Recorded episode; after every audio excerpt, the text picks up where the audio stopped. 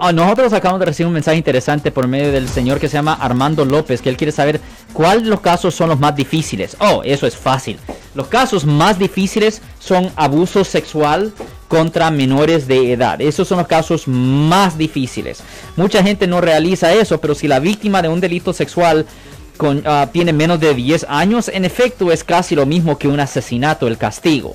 I mean, la mayoría de las personas que son acusados de tocar sexualmente a alguien que tiene menos de 10 años se enfrentan a la vida en prisión.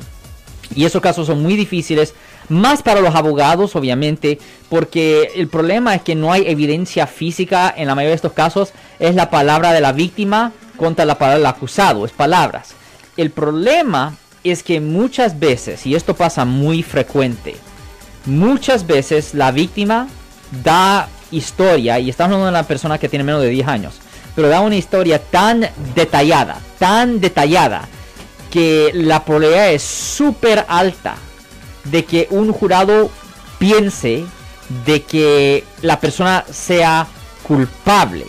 Y es el problema, es que no hay evidencia, pero todavía muchas veces tienen la capacidad de poder convencer a un jurado de la culpabilidad. Y el otro problema viene de que un hombre puede ser acusado por haber cometido esta falta. Lo siento por la interrupción, su video va a continuar monetariamente. Solo voy a mencionar que si usted ha sido acusado por haber cometido cualquier delito aquí en el área de la Bahía Norte, California, por favor no se espere, llame el nuevo teléfono que ven en la pantalla o llame para hacer una cita inmediatamente al 1-800-530-1800. Recuerden, yo soy el abogado Alexander Cross, abogado criminalista aquí en el área de la Bahía Norte, California. Y aunque sea culpable o inocente, aunque sea culpable o inocente, el problema viene más con la familia del acusado con la familia del acusado. Porque la familia del acusado casi siempre va a pensar que su familiar es inocente.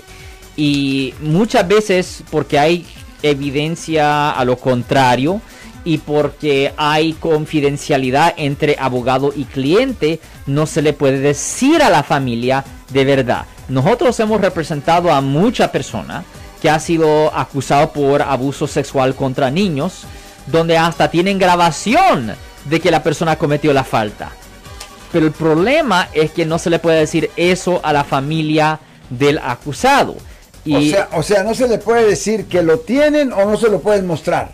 las dos cosas. Las dos cosas. No se le puede decir nada a la familia y eso causa muchos problemas para los abogados. Eso causa muchos problemas para los abogados. No es tanto el cliente, es la familia del cliente. Si les gustó este video, suscríbanse a este canal, aprieten el botón para suscribirse y si quieren notificación de otros videos en el futuro, toquen la campana para obtener notificaciones.